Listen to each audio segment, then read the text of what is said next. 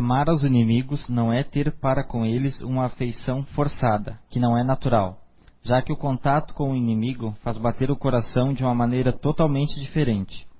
Amar aos inimigos, segundo este ensinamento de Jesus, é não ter contra eles nem ódio, nem rancor, nem desejo de vingança. É perdoar-lhes, sem pensamento oculto e sem impor condições, o mal que nos fazem. É, nos, é não colocar nenhum obstáculo à reconciliação. É desejar-lhes o bem no lugar do mal. É alegrar-se pelo bem que lhes aconteça, ao invés de se entristecer. É socorrê-los em caso de necessidade. É não fazer nada que possa prejudicá-los em palavras ou em atos. É, enfim, pagar-lhes todo o mal com o bem, sem intenção de os humilhar. Quem fizer isto estará seguindo o mandamento: amai ao, aos vossos inimigos. Obrigado, Romine. Boa noite a todos. Hoje é, nós vamos tentar fazer um pouquinho mais curta, tá, Elisa? A pedidos. Então a gente suprimiu aqui também um vídeo, era um pouco longo. Mas vamos tentar desenvolver esse assunto de hoje, que na verdade é um assunto que tem a ver com a nossa saúde. Já vamos ver por quê. Ressentimento. No dicionário a gente vai encontrar o quê? Mais ou menos, né? Vamos dizer, a média dos, dos dicionários aí que eu tive pesquisando diz o seguinte: é mágoa, melindre, rancor, é, ocasionados por uma ofensa ou uma desfeita causada por outra pessoa. Então, toda vez que acontece algo de negativo e eu relembro isso em algum momento no futuro, eu estou sentindo novamente, ou seja, eu estou ressentindo. Eu também posso ressentir coisas boas. Eu também posso ressentir coisas boas, certo? Mas não é esse o significado que a gente encontra aí nos dicionários e também não é esse é, o foco da questão aqui. Ah, nós vamos analisar basicamente sobre dois aspectos: a questão da influência do ressentimento na nossa vida. É, primeiro, na questão íntima, íntima mesmo da matéria, né? e depois na questão externa. Ora, o sentimento está diretamente ligado ao pensamento, certo? E o pensamento, ele é uma usina geradora de energia, que vai nos conectar também com outros pensamentos da mesma frequência. Isso vai formando um encadeamento que pode ser saudável ou pode ser doentio para nós. Emmanuel, no livro Pão Nosso, psicografado por Chico Xavier, diz o seguinte: Assim como a aranha vive no centro da própria teia, o homem vive submerso nas criações do seu pensamento. Então é inevitável que o nosso pensamento acabe por envolver todo o nosso corpo físico e, e perispiritual é, com as suas emanações, com as suas energias, com aquilo que ele capta, com aquilo que ele atrai e com aquilo que ele próprio produz. Então, quando nós pensamos, nós edificamos ou nós destruímos, é, nós, nós nos ligamos a lugares, a situações boas ou ruins, nós nos tornamos mais saudáveis ou nós criamos doenças para nós mesmos. Então, é, é, ainda Emmanuel diz o seguinte no livro Roteiro: o pensamento é o gerador dos infracorpúsculos ou das linhas de força do mundo subatômico, criador de correntes de bem ou mal, grandeza ou decadência, vida ou morte, segundo a vontade que o exterioriza e dirige. E aí, eu vou fazer um desenho aqui bem simplório.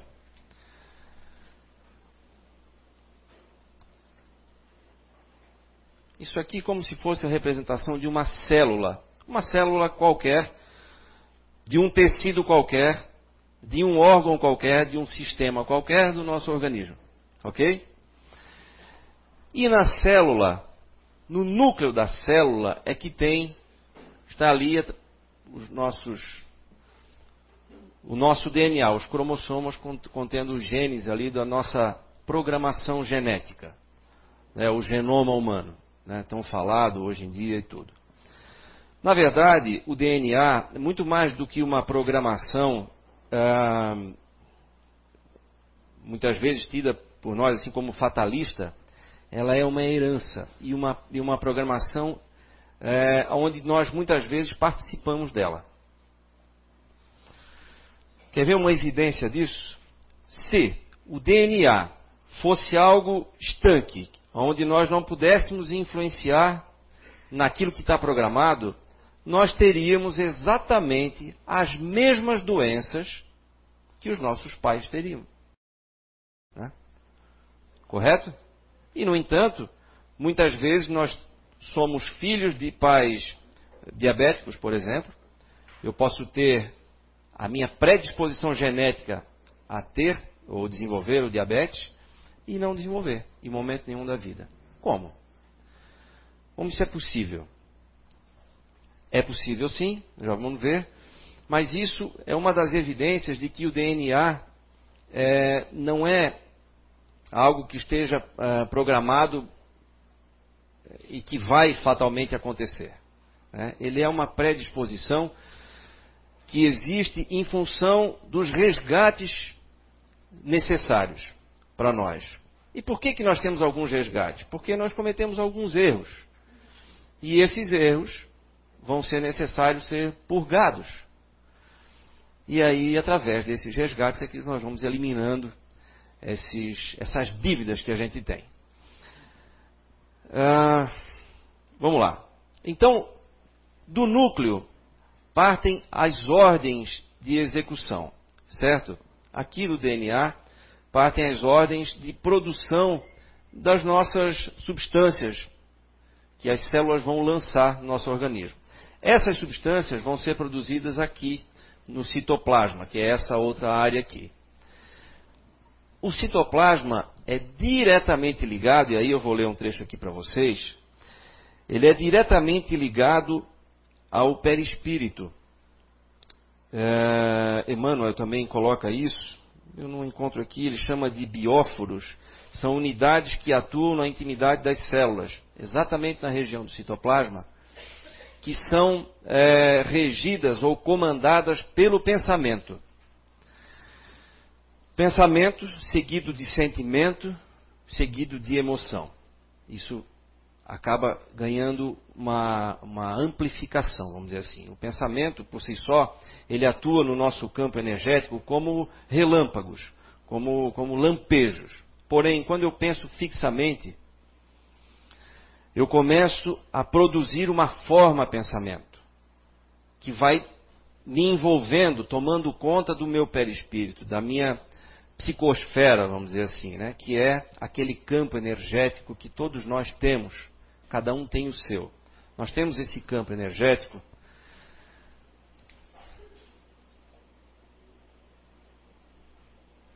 que nos envolve e que está sujeito a influências internas, nossas, através do nosso próprio pensamento, e influências externas, que nós vamos deixar para um segundo momento. Então, ah, nós começamos a inundar a nossa psicosfera com o resultado ou com as formas pensamento que nós criamos. Quando o pensamento é fixo, quando eu insisto num pensamento, seja ele bom ou ruim, eu começo a criar uma forma pensamento e mesmo que eu pare de pensar, ela fica pairando ao meu redor. Por quê? Porque, embora eu tenha interrompido o pensamento, ela se autoalimenta através da, da, da similaridade, ou, ou, vamos dizer assim, da, da semelhança de frequência com outras energias. Exemplo disso.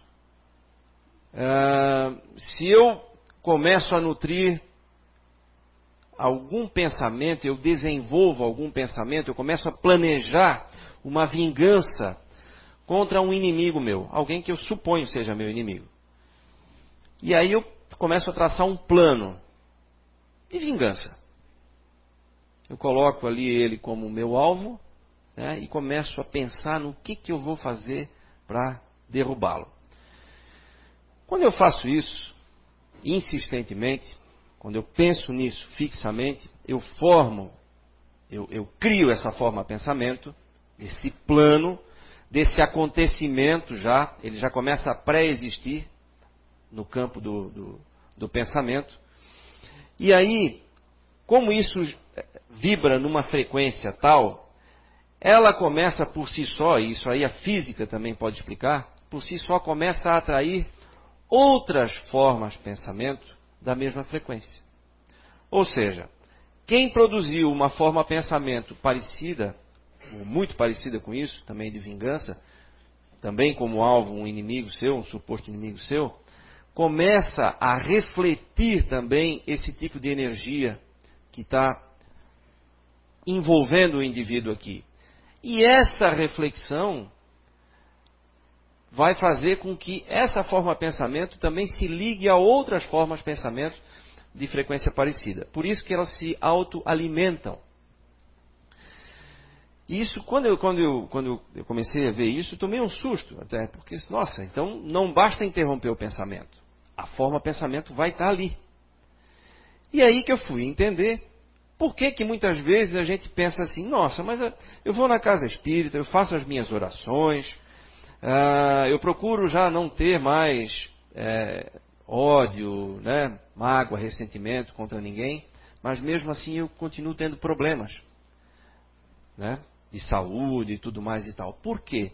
Porque elas continuam ali muitas vezes são formas de pensamento que ficaram é, durante tanto tempo sendo alimentadas por nós mesmos, que elas tomaram uma proporção tão grande, tão, elas ganharam uma robustez tão, tão, tão significativa, que elas se autoalimentam e para retirá-las dali exige um processo. Não basta simplesmente parar de pensar. Esse processo pode ser, dependendo da intensidade dela, através da prece, através do magnetismo, o passe, tudo isso auxilia. Mas muitas vezes não é possível eliminá-la dessa maneira. E aí é onde, onde é acontece o, o, o, o expurgo no corpo físico desse tipo de forma pensamento. Quer ver? Olha só. Aqui, é, também Emmanuel. Não, desculpa. Aqui, ó. O espírito Joseph Gleber, diz o seguinte: Os expurgos de formas pensamentos ocorrem em decorrência da necessidade de saneamento das fontes da vida psíquica. E esse é um impositivo natural. Vai acontecer isso com todo mundo. Né? Esse expurgo. Por quê? Porque a gente precisa limpar isso, precisa drenar. Isso não é natural. Já ouviram dizer que o mal não é natural? É simplesmente a ausência do bem? Isso é mais verdade do que se pensa. É quando a gente se perde em pensamentos obscuros, sombrios, mas na verdade isso não é a natureza. Isso não é Deus. Isso é a falta dele ou o afastamento dele. Então, às vezes, a gente se atrapalha com esse tipo de, de situação. E aí ele continua: esse fenômeno de higiene mental acontece com a descida vibratória da matéria mental tóxica ou de nível inferior que se condensa progressivamente.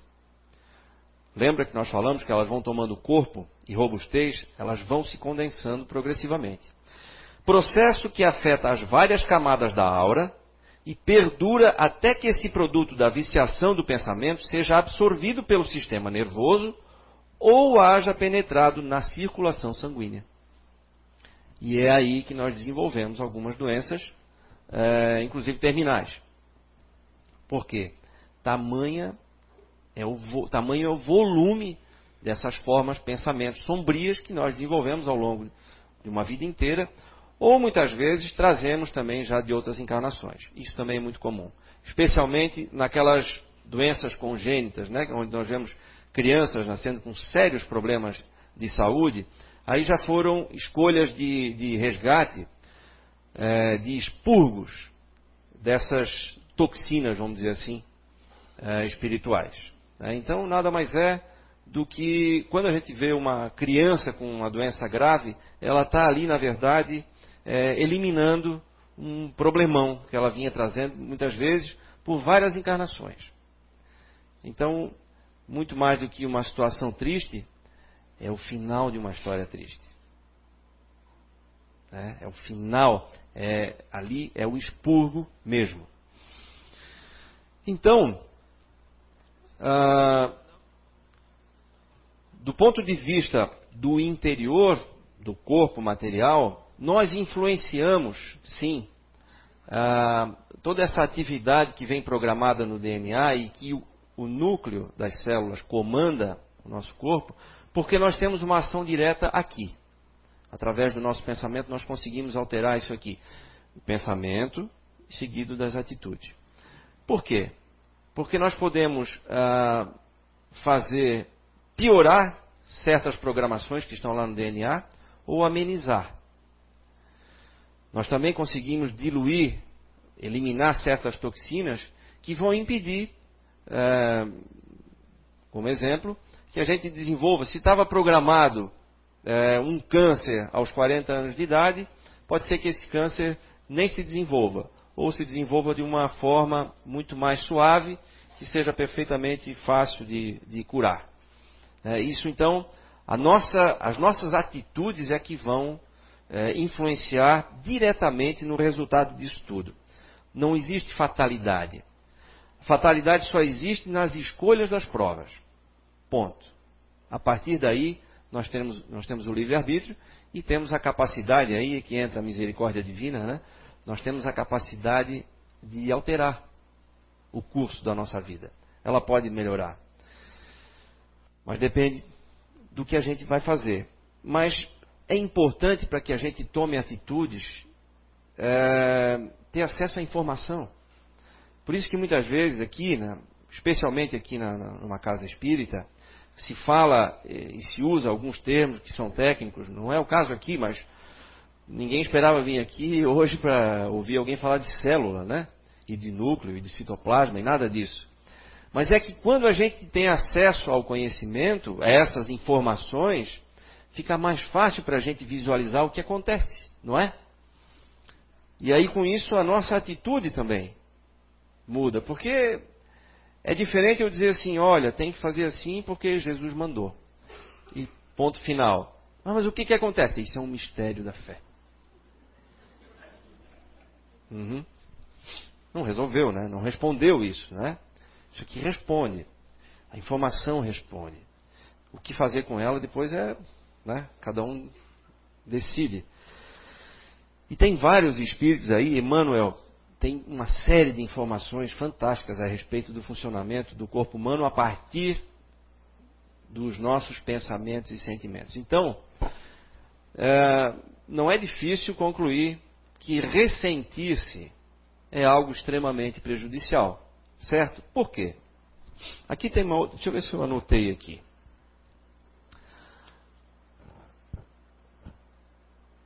Não.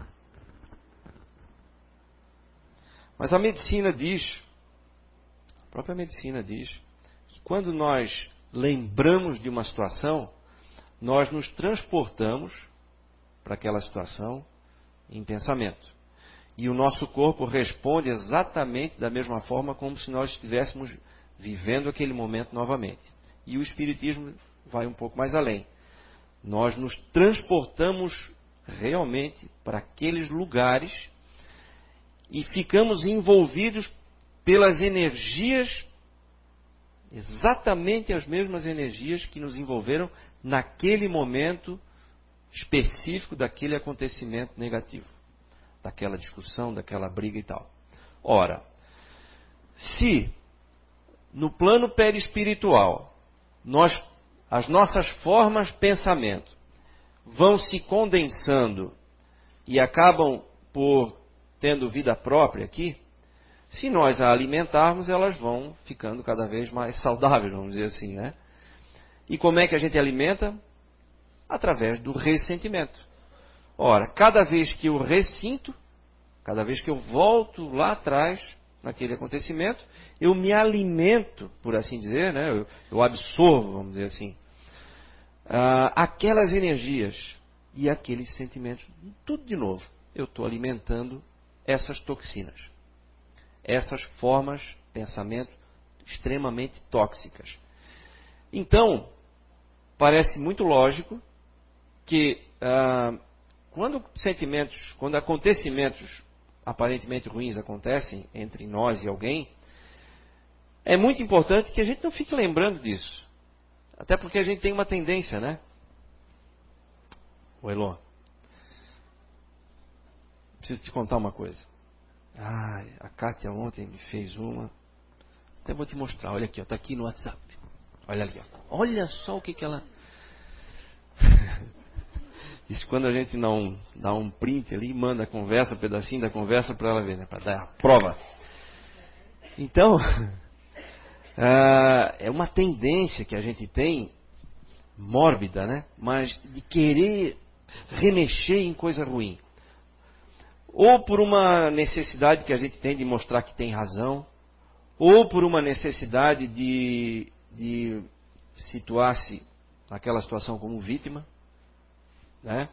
Isso talvez seja a maioria dos nossos momentos. A gente quer se colocar como vítima. Nós nunca fomos agressores. Né?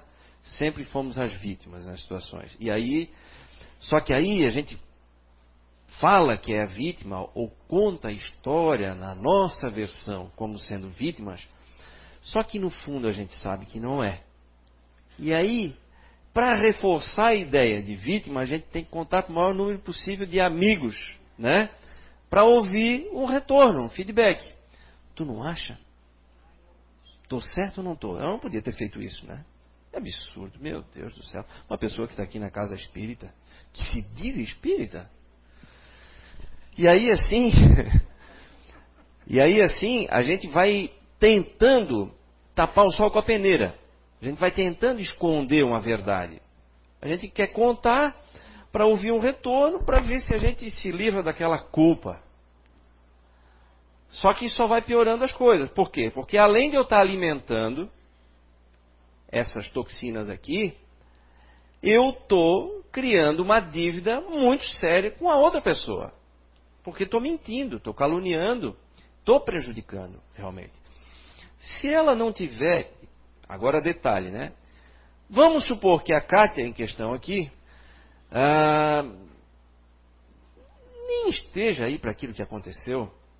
Ela estava com outro problema lá e ela não entendeu como sendo um conflito. Para ela está tudo bem. Não tem absolutamente nada contra mim. Contigo mesmo. não, tô brincando. A Kátia está lá na janela. ah, absolutamente nada. O que, que vai acontecer com isso tudo que eu estou pensando e desejando sobre ela? Vai acabar retornando para mim. Lembra que nós falamos aqui uma vez? Isso a física também pode explicar? Que quando nós emitimos um pensamento e ele não encontra ah, retorno, né? quando não há, é, como é que a gente chama, ressonância, né? do outro lado, ele acaba voltando para a gente, coletando no meio do caminho todas as outras frequências, todas as outras energias da mesma frequência. Então a gente acaba recebendo aquele tipo de pensamento é, ampliado, né? alimentado com todas as energias da mesma frequência que ele encontrou no caminho, entre eu e a pessoa para quem eu direcionei aquele tipo de ódio, né, de desejo de vingança ou coisa do tipo. Então por isso é que ele volta ampliado. Pior ainda para mim. Se ela tivesse sentindo raiva de mim também, ficaríamos nós dois nessa frequência, mas ainda a gente dividiria a carga. Assim não, a carga aumentou para mim. Então muito cuidado. Nós temos que tomar muito cuidado quando a gente sente raiva de alguém, quando sente ódio de alguém. Porque aí é o começo da doença, aí é o começo da nossa intoxicação. Dá para quebrar isso? Dá para interromper? Claro que dá. Primeiro interrompendo o pensamento, mas depois aqui magneticamente também dá para fazer, através do passe e tudo, ou através de sentimentos e pensamentos opostos. O que, que é o oposto do ódio? O amor. O amor supera tudo. Não, não, não se diz isso, está escrito na Bíblia, né? É, e é verdade. Por quê? Porque o amor é uma energia de altíssima frequência. Ele realmente supera tudo. O amor é a luz. Né? O ódio é a escuridão. Ele não existe por si só, é simplesmente a falta da luz. Então, a maneira de a gente eliminar isso é amando, é desenvolvendo mais o amor. Agora, como que se faz isso? Ali na leitura, dá o caminho, né? Amar aos seus inimigos, amar, amai aos vossos inimigos. É, esse foi um, talvez o maior ensinamento que Jesus nos deixou. Como é que faz isso? Aí é que está o detalhe. Né? Como dizia ali na leitura, não é para nutrir é, por um inimigo o mesmo sentimento que se tem por um amigo. Não vamos esperar aqui que ao encontrar um inimigo nós vamos sentir o mesmo prazer, o mesmo conforto de dividir o mesmo ambiente. Não é isso. Ali fala que nós devemos é evitar a vingança, evitar o mal. Por quê? Por uma questão muito lógica. Ora, se ele tem um desejo de vingança ou deseja fazer o mal contra nós, nós não podemos revidar isso, porque senão nós vamos entrar nesse círculo vicioso de alimento, de intoxicação dessa, dessa, dessa forma pensamento é, doentia, né? e ficamos nós dois pensando e pensando e alimentando e, e, e com atitudes mesmo né, de vingança um, ou de raiva um para o outro. E às vezes a gente passa uma vida inteira ah, fazendo isso, muitas vezes sem perceber, porque passa a ser uma coisa já natural, já faz parte do nosso dia a dia. E quando a gente se vê com uma doença grave lá na frente, a gente não entende onde é que veio. Então a informação é para isso, é para a gente entender de onde é que vem a doença, né? E a doença também não é um sofrimento. A doença, claro. Ah, Júnior, tu está doente? é, então, não, mas já estive também. E provavelmente vou ficar de novo. Mas a doença, muito mais do que um sofrimento, é uma oportunidade de, uh, de rever, né? logicamente, a nossa vida, como ela anda, mas de reparar. Assim como uma criança, quando quando reprova no ano na escola, ela na verdade aquela reprovação não é um castigo, é uma segunda chance, certo? A doença também é uma segunda chance. É a chance de a gente eliminar aquilo que não nos serve mais. Agora, uh, nós falamos aqui do ponto de vista íntimo, né? Onde nós temos um, um acesso direto ao funcionamento do nosso corpo material, através do nosso pensamento e através dos sentimentos. Isso é mais direto do que a gente pode imaginar. Eu também não pensava que fosse tão assim. Mas tem o pensamento do ponto de vista externo. Todos nós estamos aqui é, mergulhados, envolvidos no fluido cósmico universal, que é a base de tudo. Todos nós, o universo inteiro está mergulhado nesse, nessa energia, né? Então, ah, nós acabamos, claro, a gente acabou falando também sobre isso, é, nos influenciando uns aos outros, exatamente porque estamos todos banhados nesse fluido cósmico universal. Assim como o som se propaga no ar, o nosso pensamento, os nossos desejos, os nossos sentimentos também se propagam e se irradiam. Né? Então, ah, todos nós estamos sujeitos a receber essa influência uns dos outros. Ora, se eu não quero influ receber influências negativas, eu não posso influenciar negativamente. Porque, ao passo em que eu cometo qualquer deslize nesse sentido, automaticamente eu mudei a minha frequência para esse canal. É como eu girar o seletor da televisão antigamente, né? não existe mais hoje. para aquele determinado canal, eu acabei sintonizando é, naquilo que eu estava produzindo. Eu, eu mesmo produzi coisa ruim, me sintonizei com coisas ruins acabei me alimentando de coisas ruins. E o pior disso tudo é que fica ali, pairando ao nosso redor, né, essas formas, pensamentos doentias. Então, uh, já estou encerrando aqui. Então, gente, é, o, o que fica aqui, o que deve ficar como, como reflexão para nós, é que é fundamental o cuidado com o que a gente pensa e o cuidado com o que a gente sente. Então, ressentimento é difícil de eliminar? É difícil. Tem períodos na vida da gente, eu mesmo estou passando por um desses, eu acho, que constantemente eu recebo alguns ataques assim, de amigos, né? é o fogo amigo. Né? Incrível. E que teste. Que teste. Hoje mesmo, fui atacado por um amigo, um amigo de infância. Nossa Senhora, pelo zap zap. É um exercício, é um exercício. Graças a Deus eu estava vindo para cá e vim fazendo oração, pedindo para evitar que isso tomasse conta. E graças a Deus está eliminado. Mas de vez em quando acontece alguma situação dessa e a gente vê que o coração acelera, né? A gente já, já se inflama, já não é mais o mesmo. É exatamente nesse ponto que requer mais cuidado. Porque se a gente soltar as rédeas aí, é aí que a coisa desanda. É aí que a gente começa. Né, a, é o começo do fim, vamos dizer assim. É o começo de todos esses problemas que nós falamos aqui. Então, fundamental que nós é, vigiemos os nossos sentimentos e os nossos pensamentos para que a gente possa ter uma vida mais saudável, mais alegre e mais feliz. Esse é o nosso objetivo. Todos nós queremos ser felizes aqui e saudáveis, né? Então é importante a gente saber que nós somos os autores disso. Nós somos o nosso próprio remédio. Né? Não é fácil, isso não é uma pílula mágica. Eu sei que muitas vezes seria muito melhor se tivesse uma pílula mesmo, para resolver de vez o problema, mas isso é um processo, onde a gente aprende um pouquinho a cada dia e vai se desenvolvendo. Por isso, a necessidade de um apoio, como por exemplo uma casa espírita, como por exemplo uma igreja de verdade, né? onde se prega o amor, a benevolência, a compaixão e a caridade.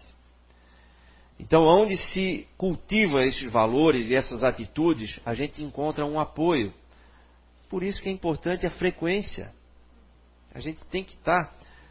Num dia difícil, quando a gente entra num ambiente que está protegido e que e aonde paira uma energia de paz e de amor, de harmonia, a gente já muda, né? É dificilmente. Acho difícil a gente sair daqui igual ao jeito que entrou. Né? A gente sempre sai diferente, né? Sai mais leve, sai enxergando as coisas com mais clareza, sai lembrando que a gente sempre tem o apoio do nosso guardião. Quando a gente se acalma, a gente acaba ouvindo melhor os bons conselhos, e isso faz toda a diferença. Hoje mesmo ainda estava agradecendo ali, estava ali atrás, agradecendo ah, e, e, conversando, né, com o meu guardião. Não sou médium não, gente. Acho que eu estava falando sozinho e estava me chamando de doido. Mas, Mas eu estava fazendo uma, uma, um balanço, né? E, e, tentando imaginar como seria a minha vida se eu não tivesse ouvido os conselhos que ele me dá o tempo todo. Tive momentos importantíssimos assim da minha vida que eu sei que as decisões não foram minhas. É, que ele quase que gritou aqui no meu ouvido, vai por aqui que é o caminho certo. É, como, por exemplo, estar tá numa casa espírita. Nem lembro direito como eu vim parar, mas não, não tive doente, nada disso. Foi mais por curiosidade, mas foi minha salvação, eu diria assim, né? E preciso realmente estar aqui com frequência e preciso das amizades que fiz aqui, muito saudáveis, diga-se de passagem. Então eu preciso estar num ambiente saudável, porque senão facilmente eu me desviaria. Então fica como uma dica e um conselho, se é que eu posso dar algum, né? Continue frequentando, se não quer a casa espírita, mas vá numa igreja, mas para poder é, ter a insistência da prática no bem, ter alguém que insistentemente vai lembrar disso, vai dizer essas coisas, vai oferecer um livro que fale sobre isso, que dê mais informações sobre, sobre como as coisas funcionam, porque tenho certeza isso faz toda a diferença na nossa vida. Então, fica aí a dica e o convite para que compareçam sempre né, e participem cada vez mais aqui da casa. Obrigado.